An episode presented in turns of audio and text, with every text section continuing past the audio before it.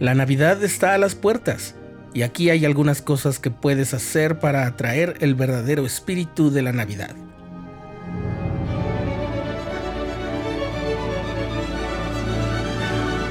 Estás escuchando el programa diario, presentado por el canal de los santos de la Iglesia de Jesucristo de los Santos de los Últimos Días.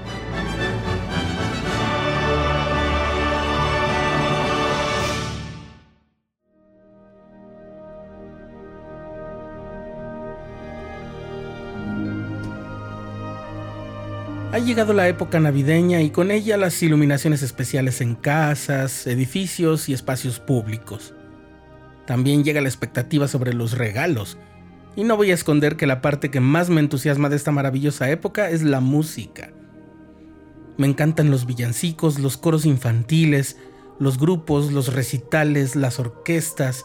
Me llenan del espíritu de la Navidad. Cuando hablamos del espíritu navideño normalmente nos referimos a los sentimientos nobles y hermosos que suelen acompañar e inspirar las cosas que hacemos en Navidad. Es verdad que esa chispa no debería apagarse a lo largo del año, pero también es muy bueno tener una época especial en la que las luces, los adornos y la música nos recuerde que hay un núcleo espiritual que nos sentimos inspirados a honrar. El mundo cristiano celebra desde tiempo inmemorial el nacimiento del Salvador del mundo en estas fechas.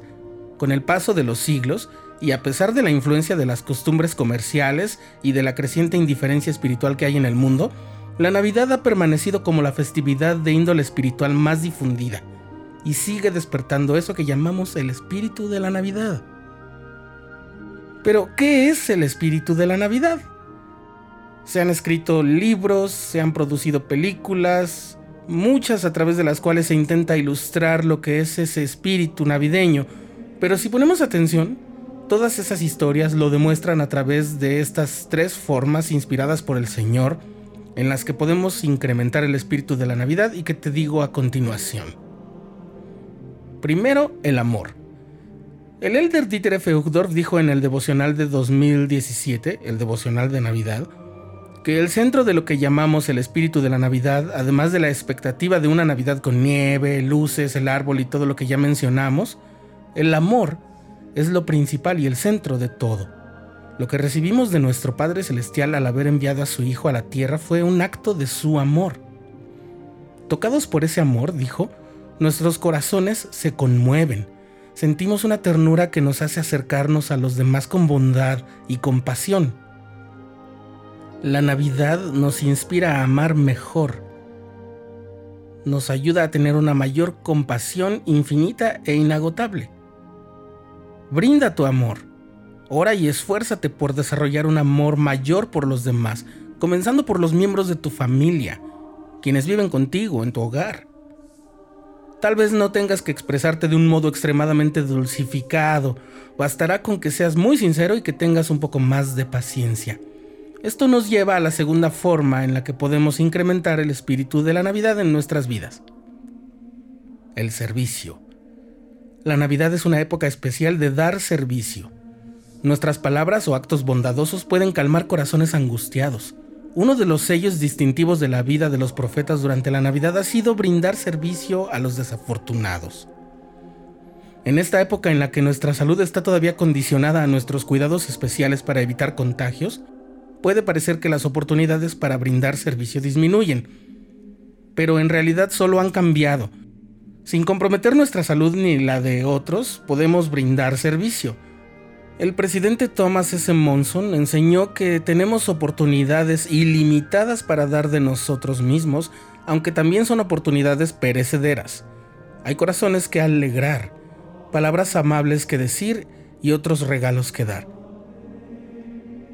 Durante su ministerio, el propio Salvador caminó entre los necesitados, quebrantados, hambrientos y enfermos, y ocupó su tiempo en brindarles servicio, sanarlos, librarlos del peso de su angustia y darles esperanzas.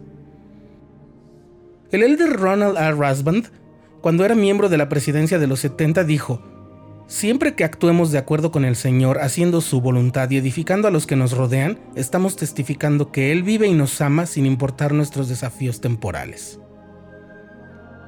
Y de entre todas las cosas que nos dan esperanza, pocas cosas de las que podemos dar tienen un poder tan grande como el perdón.